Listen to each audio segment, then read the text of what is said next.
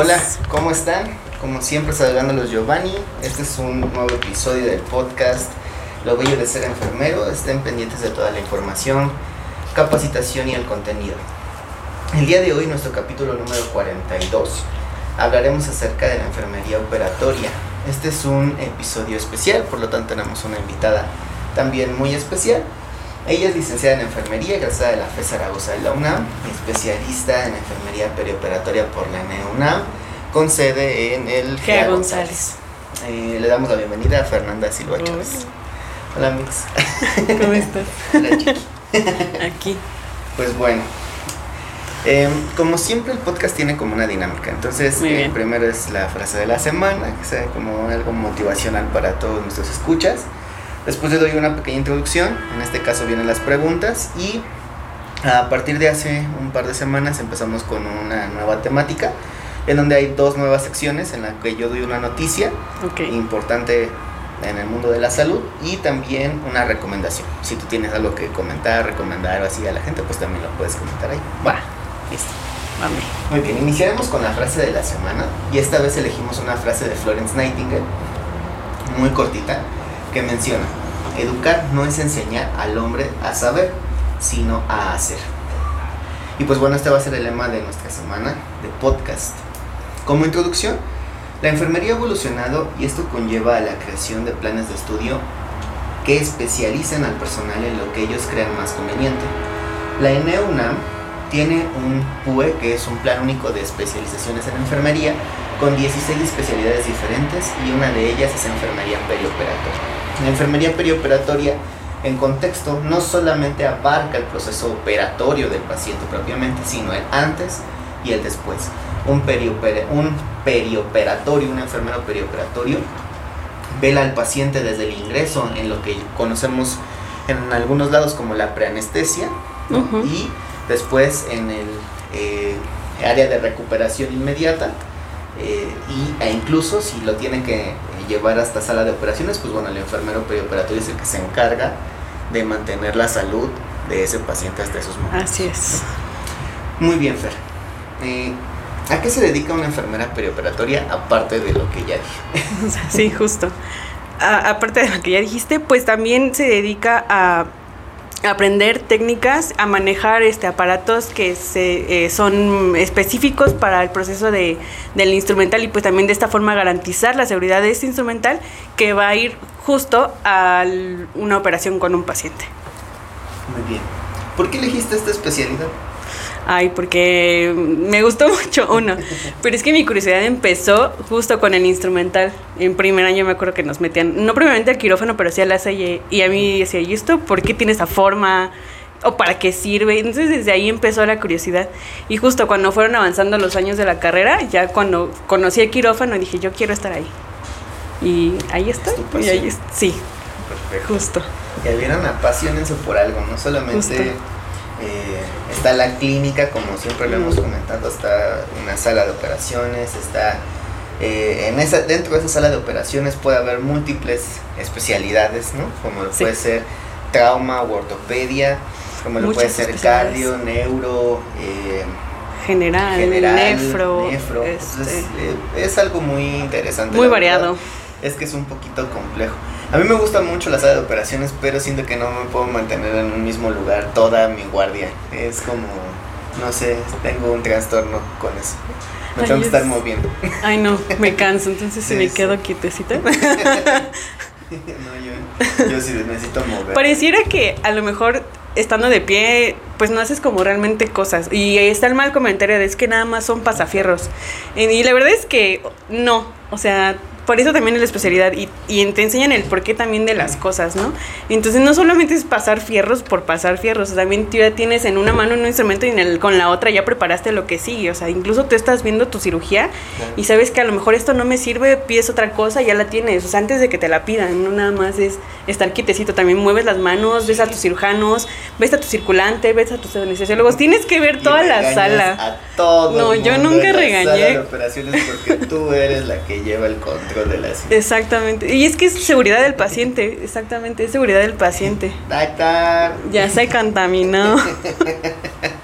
no recuerdo haberlo dicho con ese tono, pero seguramente sí le dije a alguien, si se lo dije a alguien, perdón, pero era necesario. Era necesario. Perfecto. Perdón. Eh, ¿Qué es lo que más te gustó de la especialidad como tal? O sea, no, no de tu área laboral, sino de la especialidad. Pues que conocí varias especialidades quirúrgicas, como habéis mencionado, como trauma, que es de mis favoritas, que le sigue plástica, que también me encanta. Entonces, sí, aparte son muy bonitas. Entonces, son muchas especialidades quirúrgicas. Entonces, no solo te enfocas, a lo mejor si estás solo en quirófano, pero son muchas especialidades quirúrgicas y aparte estar viendo pues todas sus cirugías. La verdad es que conocer de todo un poco es lo que más, más me gustó, e interactuar con ellas. Sí, creo que es importante cuando, cuando estás en un área de especialización, o sea, no enfocarte en que solamente em, a mí me gusta cirugía general y yo nada más cirugía general. No, no, no, no. Ábranse a aprender un montón de cosas. El mundo está lleno de, posibles cirugías. Sí, en este caso que a veces son procedimientos bien raros, a veces terminan inventando, modificando ahí un procedimiento, una técnica química más bien, porque no, o sea, sí la necesitamos, pero no ajusta al 100% a ese paciente, ¿no? Y entonces hay que modificarlo un poquito para que este paciente eh, pues tenga un buen resultado. Entonces, creo que la enfermería perioperatoria es bien importante, tanto la que ejerce como, como instrumentista, como la que ejerce como circulante, ¿no? Porque también la circulante debe tener un conocimiento pleno de qué es lo que se está haciendo, cómo se está haciendo y por qué se está haciendo. Muy bien. Eh, ¿Cuáles son las principales funciones de una enfermera circulante? Pues bueno, vamos de tanto este instrumentista como circulante va a depender del tiempo del perioperatorio que nos encontremos. Si es en el preoperatorio, este si la circulante como la instrumentista, aquí voy a generalizar a las dos, eh, van a visitar al paciente, o sea, desde el pre, desde el pre, lo ideal sería que fuera cuando está en su cubículo de hospitalización para hacerle una valoración y luego ya con eso, es preparatorio eh, inmediato, ya en el inmediato ya es precisamente cuando llega a la sala y nuevamente se hace una valoración, ya es un poco más rápida porque como ya lo fuiste a ver antes, entonces ya es como a enfocarte a lo que Em, ya lo específico. A lo que íbamos con lo de quirófano, exactamente, ya como lo más específico. Empiezas a revisar al paciente desde que ingresa, verificar quién es, si es él, sus consentimientos, este, que estén firmados, tanto en la anestesia como en la cirugía o alguna otra cosa que se le vaya a instalar, no sé, a lo mejor un catéter central, este, sus medicamentos, algunos que se hayan suspendido, que otras cosas, este, laboratorios, el expediente clínico que esté completo. Y pues básicamente como que eso del preoperatorio, lo que es de circulante, ya en la parte del... Em, ay, se me fue el nombre. Del transoperatorio, exactamente. Pues eh, abastecerse en caso de que se acabe o lo requieran por la cirugía, este, proveerle a la instrumentista en este caso, pues todo lo que necesita. Y aparte también a los anestesiólogos eh, o incluso al cirujano también. Y pues ya en el posoperatorio, eh, llevar al paciente al área de recuperación anestésica, nuevamente evaluarlo y pues seguir con su tratamiento que tiene, que es, ya la verdad son muy cortos, también va a depender de los lugares donde te encuentres, el tiempo de recuperación, que a veces uno se queda en una hora, hay quienes, por ejemplo, Jaya González, que se quedan como hasta tres horas, entonces el tiempo de del cuidado en el posoperatorio es un poquito más largo.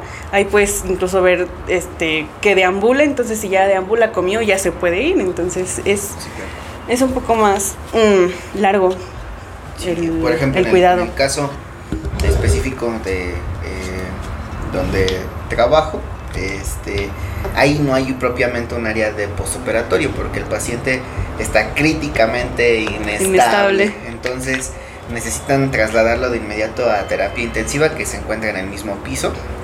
Entonces ahí la terapia intensiva es ya la, intensivista propiamente, la que trabaja en la terapia intensiva, eh, quien se dedica de los cuidados pues inmediatos propiamente del paciente. Sin embargo, de todas maneras, una enfermera, que en este caso sigue siendo la circulante, es la que va y hace la entrega del paciente explicando todo, todo lo que, pasó los tiempos quirúrgicos, si hubo alguna complicación, si está sangrando o no está sangrando, si, si tiene este, cinco drenajes, pues bueno, te explica por qué tiene cinco drenajes, por qué tiene eh, dos catéteres centrales, por qué tiene... Eh, todo, Todo. lo invasivo y por qué está como está cuando te lo está entregando.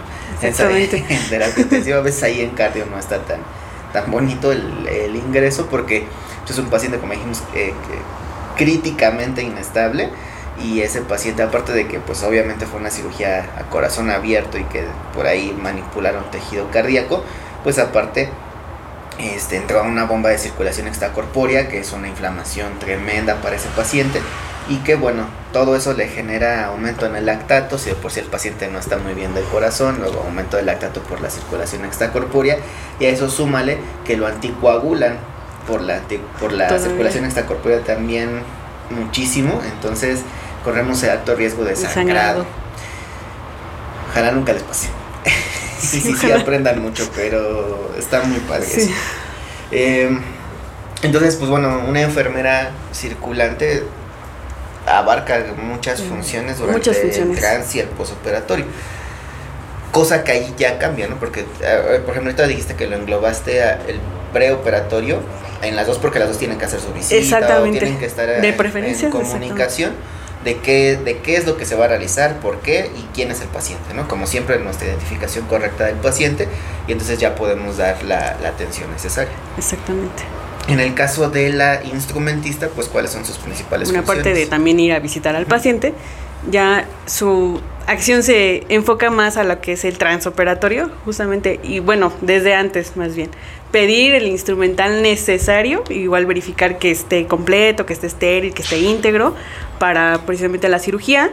Este, e ir instrumentando conforme los tiempos. Y ya en el posoperatorio, pues mm, sí puede acompañar a la circulante, digo, aquí viene- depende de, del lugar donde te encuentres, cómo lo vayan a manejar. Hay veces que este, la instrumentista pues va y limpia su instrumental o nada más lo entrega y la central de equipos es quien se encarga de, de limpiarlo y procesarlo. Si no, pues acompaña también a la circulante este, y también entrega junto con ella al paciente.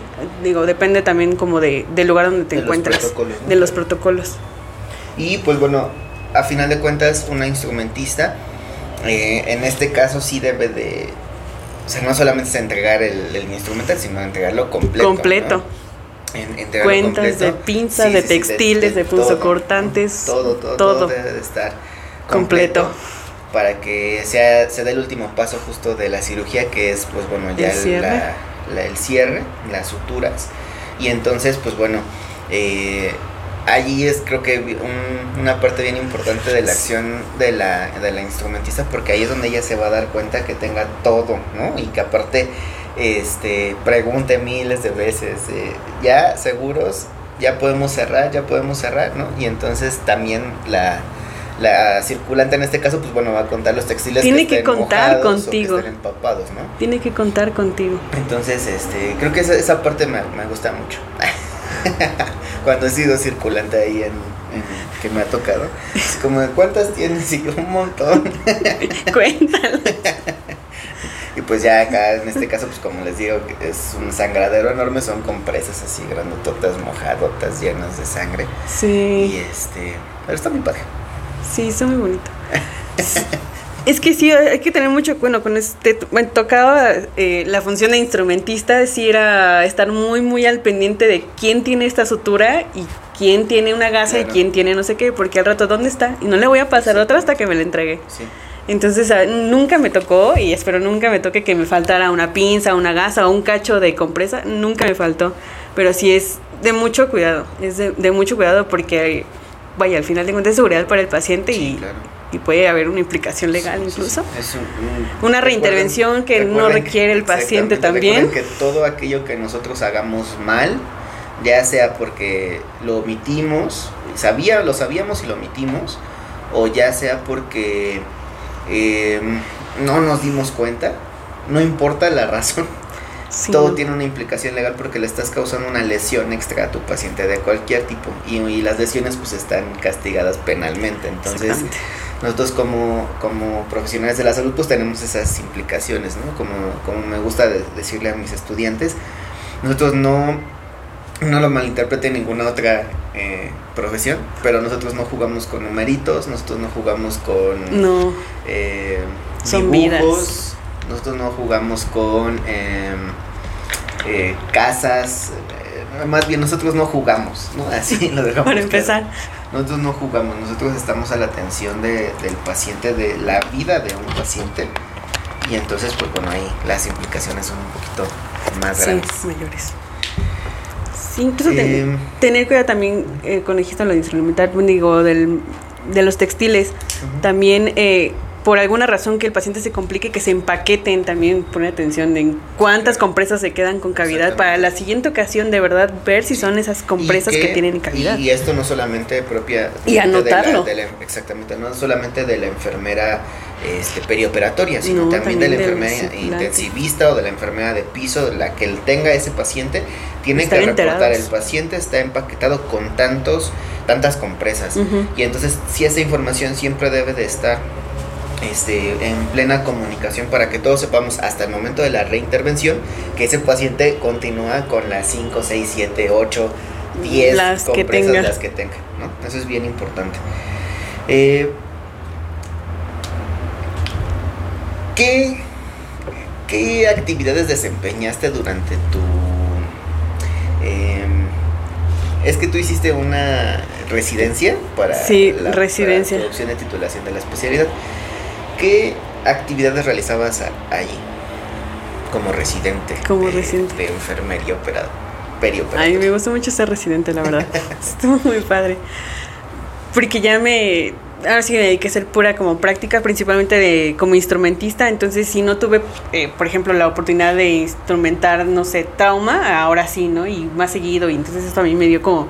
Sobre todo, eso es lo que me gustó. O sea, adquirir esa habilidad para uno, también rapidez para acomodar tu mesa y ya tener el instrumental que sigue y todo. Entonces eso, eso fue lo de las cosas que hacía que más me gustaron de la residencia. Que pude seguir como con esa experiencia y adquirir todavía más práctica. Este, ¿qué más hacía? Pues lo que les había mencionado de mm, la visita, bueno, sí, visita preoperatoria con el paciente y de hecho, porque hasta tenemos que hacer un informe, entonces nos preguntaba el maestro, ¿y quién fue tu paciente? ¿Qué le dijiste? ¿Qué hiciste? ¿Cuáles fueron tus intervenciones? Entonces tienen que estar como documentadas, no porque yo me las haya inventado. Y pues seguir como al pie de la letra, este, pues todo este proceso quirúrgico que lleva el paciente que lleva el paciente desde el pre, igual recibirlo, verificar que sea él, que tenga pues todo su, su papelería este, en orden, firmada con las fechas, este, ¿Qué otra cosa? Tanto, pues sí, pues, fueron más funciones de instrumentista que, que de circulante, la verdad.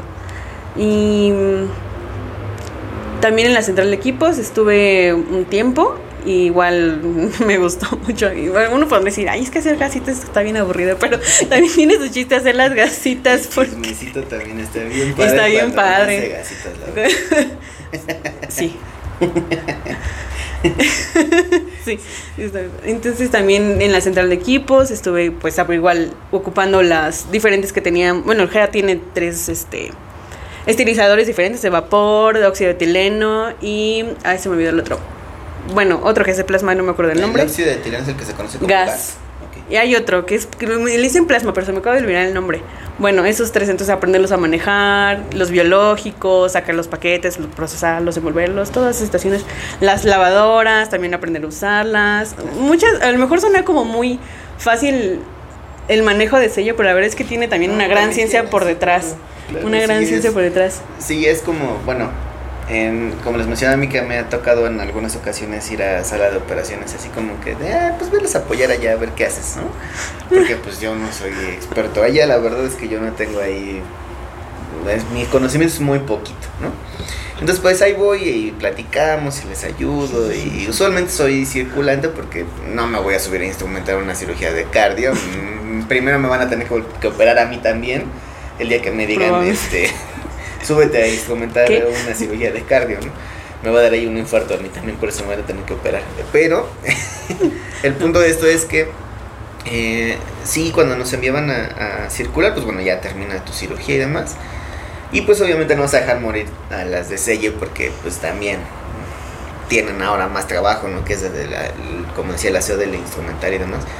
Y yo no sé manejar cómo lavan el instrumental, porque ahora tienen una técnica específica, dejan tanto tiempo, o sea, yo no lo sé. Sí, el uso de... bueno, ahora ya lo sé, pero en el principio no lo sabía, ¿no? Y entonces, este, pues yo les dije, bueno, yo les ayudo en lo que yo sepa, que es armar los bultos de ropa y, y hacer gasitas. sí, claro. Y este, y ya cuando tengas la cirugía limpia, esterilizada, este, bueno, más bien limpia y desinfectada. Sí, exactamente. El nombre correcto, desinfectada, entonces ahora sí ya la puedo envolver y ya ahora sí ya la podemos meter a esterilizar, ¿no? Pero pero yo así como que utilizar otras cosas, la verdad es que no, sí es un trabajo un poquito complejo y pesado, la verdad es que cuando, cuando hay mucha cirugía está muy pesado, la verdad. Y aparte allí es un lugar que también depende del hospital, o sea, si no tienes el equipo para trabajar, entonces cómo vas a realizar tus operaciones, o incluso los que van por material también si no lo tiene selle, entonces ¿dónde lo sacan? Y, y bueno, por ejemplo, en habrá hospitales que tengan algo que se llama como subselle, ¿no? que la subselle se supone que está dentro de la sala de operaciones, o bueno, al ladito de la sala de operaciones. Debería. Y que tengan otra selle que sea como la para el resto del hospital, ¿no? Pero habrá algunos que solamente sea una selle.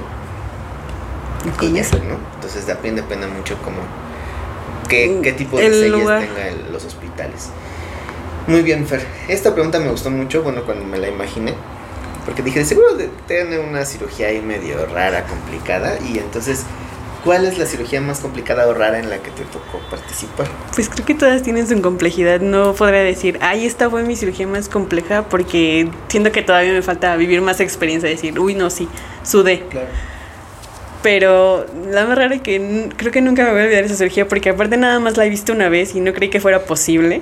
Una, ¿cómo te he dicho? Una lipotransferencia de pubis. Ah, Cierto, cierto, sí. Sí, ya, ya, bueno, ya me había platicado fuera del aire, pero la verdad es que sí está medio rara. Digo, o sea, actualmente ya no es como cosa tan rara, pero eh, eso lo hace quien el.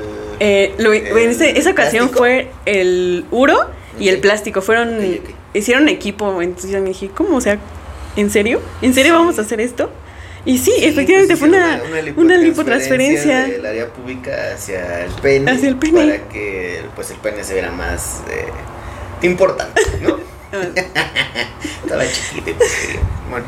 Había que ayudar al, al, joven, al señor. bueno. Y pues bueno. Ah, bueno, creo que sí se me hace muy raro. A mí se me hizo muy extraño cuando lo vi. Yo no conozco a nadie que lo haya hecho, pero bueno, Fer ya conoce a alguien que. Fue muy extraño. Sí, wow. Sí, yo no me acuerdo y digo, ¿es en serio? Sí.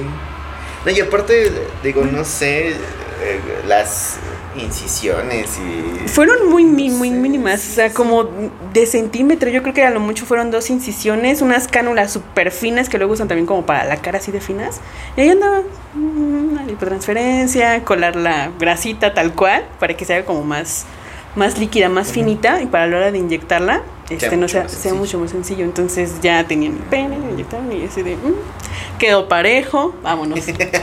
¿Verdad? Porque fue así. Sí, porque obviamente fue así. se lo está haciendo un cirujano plástico, pues no lo va a dejar así. ¿verdad? No, tiene, que quedar quedar bonito. Parejo bonito. Bueno, no bonito, parejo.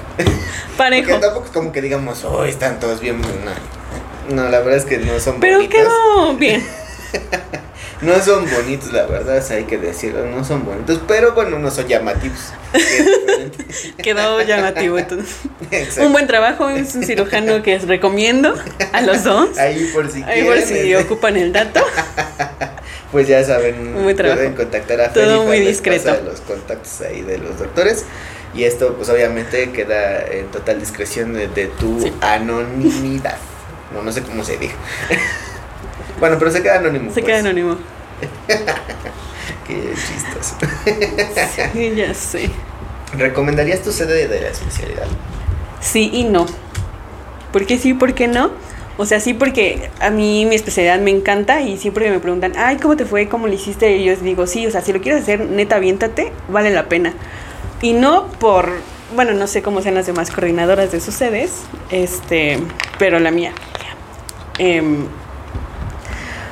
pues vaya, es que también nosotros entramos como opción a titulación, entonces también la cosa cambia. Cambia porque es que es el niño de opción a titulación que no tiene experiencia, a comparación de tus otros compañeros que llevan como años de experiencia. Entonces, pues la verdad es que sí se nota la diferencia, entonces hay situaciones que luego em, yo sí sentía que es así como de, ay, tú saber, ¿no? ¿Cómo le haces? Si estás como muy entre la espada y la pared porque eres de opción de titulación y depende de ti eh, estar aquí para poderte titular. Entonces era un poco, pues un poco difícil. Y aparte, ay, este, no quiero hablar mi, mi coordinadora, pero No, no, luego era no. medio, ay, luego era un poco mal organizada, la verdad, y todavía estoy batallando actualmente con ella por otras situaciones de titulación, pero sí, o sea, sí recomiendo mi sede, pero no por ella. Porque, o sea, más por lo que aprendiste. Sí, totalmente. O sea, me dio muchas cosas el GEA. la Exactamente. especialidad. Sí, el GEA creo que es un muy buen Sí, la verdad es que ¿no? Tiene de todo, muchas- de muchas todo para muy aprender. buenas referencias para del GEA, digo, está pesadísimo el trabajo por lo que sé, pero este, pero bueno, es un hospital de especialidades en donde vas a aprender pues prácticamente de todo. Sí, sí, la verdad es que y, pues sí puedes trabajar con todo, tienes todo el material que necesitas y ya sean los alumnos que tengas, o sea, si- siempre te va a tocar trabajar en una cirugía, en una sala, porque aparte son 10 salas, entonces, ¿de qué trabajo hay trabajo? Siempre. salas, imagínense. 10 salas que trabajan diario A todas horas. y a todas horas, justo. Sí, de hecho. Bueno, pues ¿qué consejos le darías a la persona que quiere realizar una especialidad y a los que ya están en proceso de selección para perioperatorio? Que sí, se, que sí se avienten, la verdad es que sí se avienten. A lo mejor podrá parecer y sonar como muy difícil, es que yo no sé nada, porque yo también así entré. Pero vale la pena, de verdad que vale la pena todo el esfuerzo y todos los desvelos, porque al final de cuentas se recompensan. Entonces, yo no cambiaría pues esa experiencia como me metí yo de opción de titulación, la verdad. Y los chicos que luego me llegaba a encontrar que también les llamaba atención esa, esa opción de titulación y les decía, neta, hazlo, o sea, ahorra, este, porque también cuesta y no es nada barato. No, bueno, cada sede tendrá sus cantidad de gastos, Sus gastos. pero vale la pena, vale mucho, mucho la pena. La verdad es que, que, que se avienten, que lo hagan, que se atrevan. O sea, se van a encontrar con muchos tropiezos, pero sí se puede, de verdad que sí se puede. Si yo pude, ustedes también pueden. Entonces, van a ver que, este, como decía, sus compañeros a lo mejor con más experiencia o con más tiempo, a lo mejor en un quirófano en este caso, pues luego se van a dar cuenta que no es... eh, que no se saben de tampoco todas las demás especialidades. Hay quienes, por ejemplo, tenía compañeras que venían de, del Instituto de Rehabilitación, ¿no? Entonces, su mayor experiencia sí es quirófano, pero en cirugías de ortopedia. Entonces, cuando nos tocaba ver, no sé, cirugía de gineco, pues también era como quedarse de, de golpes porque no sabían nada de gineco. Entonces, como que a la vez la cosa se equilibra. Entonces, no, pues que no, no se desesperan. Si lo van a hacer de verdad, háganlo. Este júntense con, con gente de verdad que los apoye, compártanse información, porque a veces conseguir información también cuesta mucho trabajo, este, o conseguir libros, entonces si Sí. pueden, si se les facilita también esto de la tecnología, descargar cosas, videos, también que también les faciliten a ustedes, este, sobre todo esta parte de las técnicas quirúrgicas e ilustrarlas, les va a ayudar muchísimo, les va a ayudar muchísimo, les recomiendo el libro de, de instrumentación quirúrgica de Fuller, eso está muy bueno para empezar. Si no encuentran eso, pues bueno, ya este, Bueno, ir escalando, pero Eh, Vale la pena. Este, lo busco y si lo encuentro se los, le- se los subo ahí en la descripción del video y para que lo puedan descargar a quien le interese eh, tener ese sí, libro. ese libro. Si no, pues bueno, hacemos lo posible por ahí por encontrarlo pronto y para que ustedes también lo tengan ahí al lado. ¿Va? Pero atrévanse, háganlo. Sí, creo que esta parte que Sigan les sus sueños. Fer- esta parte que les dice Fer es muy importante porque eh, sí, todos entramos con una mezcla de grupos, o sea, no todos somos opción a titulación y no, No. todos son trabajadores de años, ¿no? Habrá trabajadores de años que también tengan muchas deficiencias en el área de... eh, pues en el área educativa propiamente, o sea que, les cueste mucho trabajo estudiar o que O exponer. pasaron 5, 6, 7 años sin, sin estudiar de lleno algo, sino nada más los cursitos que te pedían obligatoriamente en Ajá. tu institución. Y entonces acá se les hace pero difícil como no tienen idea, porque la especialidad no es ir y aprender todo lo que puedas de cirugía, sino es ir y lo que ya sabes, aumentar tu conocimiento, o sea, abrir tu cabeza a un mundo totalmente diferente. Sí.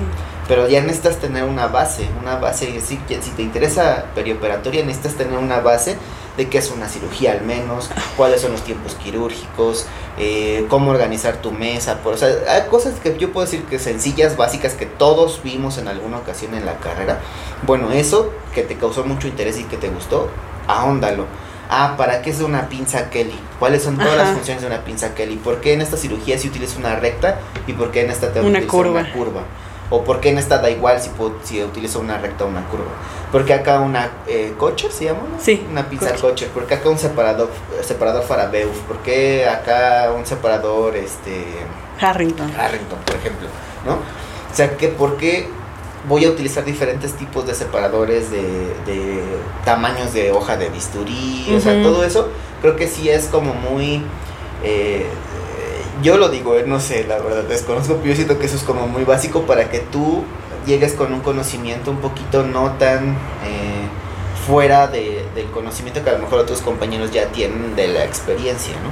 Que es como lo que te puede nivelar con ellos en esas ocasiones que siempre dicen, por ejemplo, en mi caso, este, eh, mi coordinadora siempre decía que la experiencia no contaba. Pero yo creo que sí cuenta. Sí cuenta. O sea, sí, cuenta, porque en, el momento en el que tú tienes que aplicar tu conocimiento, obviamente quien tiene la experiencia te va a comer así. O sea, es decir, en, en, el área clínica, en este caso, bueno, el conocimiento te va a comer así. Pero, más se va a ya te comió.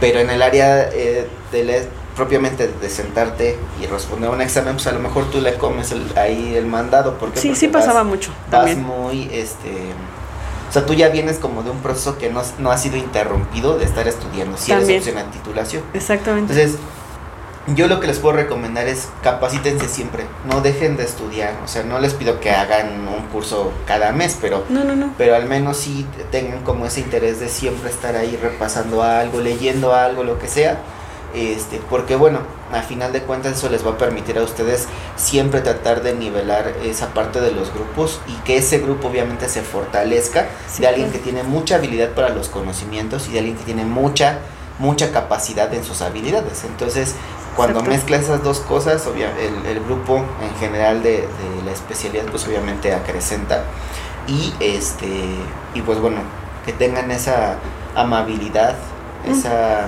pues sí humildad de poder compartir tanto sus experiencias como sus conocimientos para que las especialidades pues sean mucho más eh, eh, ¿cómo decirlo? Mucho más llenadoras, no solamente en el aspecto de que te den tu papelito de especialista, sino que tú también te quedes con muchas otras cosas, ¿no? Dentro de sí, claro.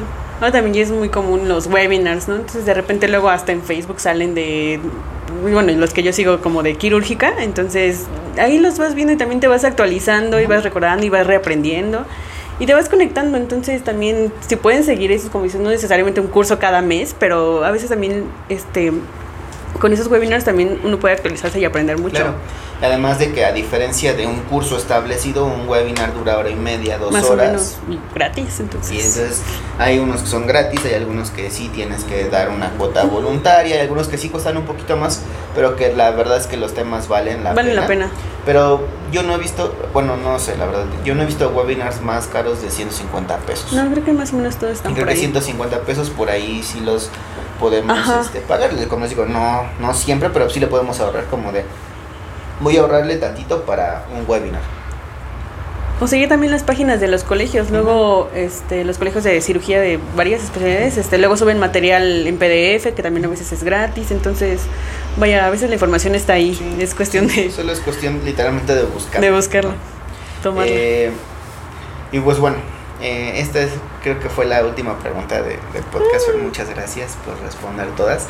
Y quiero ahora eh, comentarte a ti y comentarle a todos los que nos ven que, este, pues bueno, la noticia de la semana y ahorita hablando de los webinars, pues es que eh, a partir del, del, mes de septiembre, como ustedes ya lo han visto en las diferentes redes sociales, pues lo voy a ser enfermero también está abriendo un webinar que vamos a tratar de hacer un webinar quincenal.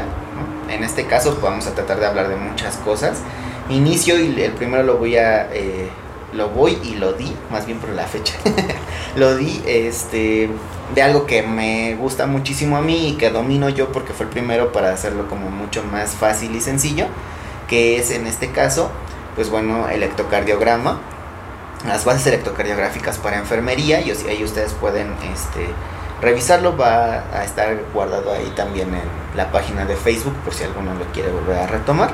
Pues bueno, ahí eh, va a estar eh, disponible. Y este los webinars van a tener un costo de 50 pesos, pero esos 50 pesos vienen incluidos con una eh, constancia de participación o de este pues sí de haber cursado el, el webinar como tal se les estará haciendo llegar a su correo electrónico y bueno, vamos a estar hablando de diferentes temas. Espero este, pronto poder organizar bien el de circulación extracorpórea con Rogelio para que les dé un poquito más de perspectiva con imágenes, con más eh, detalles para que ustedes tengan esa parte. Y pues ya algún día nos vamos a tener que poner de acuerdo con Fernanda para que nos apoye con un webinar este, de, cirugía, de, de algo, de alguna cirugía, no sé actualidades en cirugía, no sé, para ponerla a estudiar también, ¿no?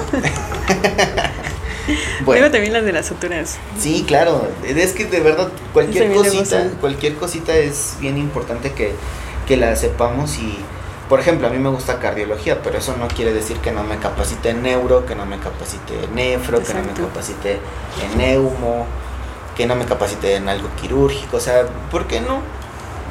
Hoy se me antojó capacitarme, no sé, en pediatría. Ándale, pues, capacita en pediatría, aunque, ¿no? Digo, no es mi hit, pero pues hoy, me, hoy se me ¿no? Entonces, eh, por ahí, ¿no? Digo, a mí lo único que me gusta de, de cardiología, de, eh, perdón, de pediatría son las cardiopatías congénitas. De ahí fuera, lo demás no me agrada tanto, pero pues siempre es importante saberlo, ¿no? Sí. Por ahí me. Sí, sí, nunca está de más.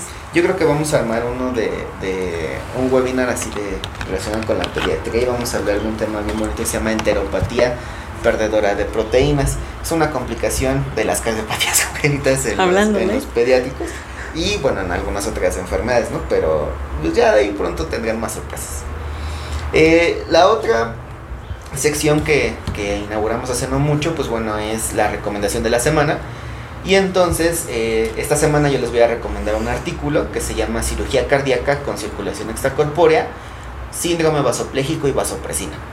Eh, en este artículo de, de la cirugía cardíaca, pues obviamente nos dan como un, una breve introducción hacia qué es lo que pasa en una cirugía cardíaca y por qué utilizar la circulación extracorpórea y aparte eh, también nos da una perspectiva de que la cirugía cardíaca con circulación extracorpórea se acompaña de una respuesta inflamatoria sistémica que comentábamos en la mitad del, del episodio caracterizada por una vasodilatación y por disminución de la resistencia vascular sistémica. Esta condición patológica se traduce en importante morbilidad y mortalidad. El cuadro clínico se asocia a un gasto cardíaco elevado y evidencias de disfunción de órganos, oliguria, elevación del lactato, isquemia coronaria, entre otros, y debe ser eh, corregida de inmediato, puesto que la disfunción orgánica está a los minutos. Cuando un paciente presenta el síndrome vasopléjico post circulación extracorpórea, se deben tener en cuenta el uso de diferentes vasopresores, volumen y fármacos que corrigen el síndrome como tal. Para que sepan más del tema, les voy a dejar el link eh, del artículo en la descripción y pues bueno, ahí ustedes lo pueden descargar, es un artículo bien padre y este y pues está gratis, está en cielo. Este, y ya ahí lo pueden descargar, lo pueden guardar o solamente tener el link para cuando lo necesiten es la recomendación de la semana. Este, en algunos otros episodios les vamos a estar recomendando libros, o les vamos a estar recomendando series, probablemente, algunos documentales e incluso canales de YouTube que también les pueden ayudar a seguir estudiando para aprender algo más. Pues bueno, hasta aquí el episodio del día de hoy. Sigan con nosotros en nuestras redes sociales. Ya saben, Instagram, Facebook, TikTok. Este, como lo voy de ser enfermero. Ahí nos pueden encontrar. Si ustedes tienen alguna duda, eh, no duden en mandarnos un mensajito y ahí vamos a tratar de, resolverlo. O incluso si ya tenemos planeado un episodio, pues bueno, les diremos pronto saldrá este episodio y este esperemos resolver sus dudas. Comentarios o algo, que preguntas también que le quieran hacer a Fer, pues bueno, nos las pueden dejar ahí igual en las redes o en los comentarios abajito en YouTube. Y este, y pronto, pues bueno, les vamos a dar respuesta. También síganos en las plataformas de audio más escuchadas como Spotify, Google Podcast, Apple Podcast, Web Browser, Amazon Music y en iHeartRadio. Eh, el siguiente capítulo, el número 42, eh, hablaremos acerca del crecimiento y desarrollo. Espero que se encuentren bien. Y esto es palabra de Nightingale. Gracias y hasta la próxima. Ah, no se para. No se para.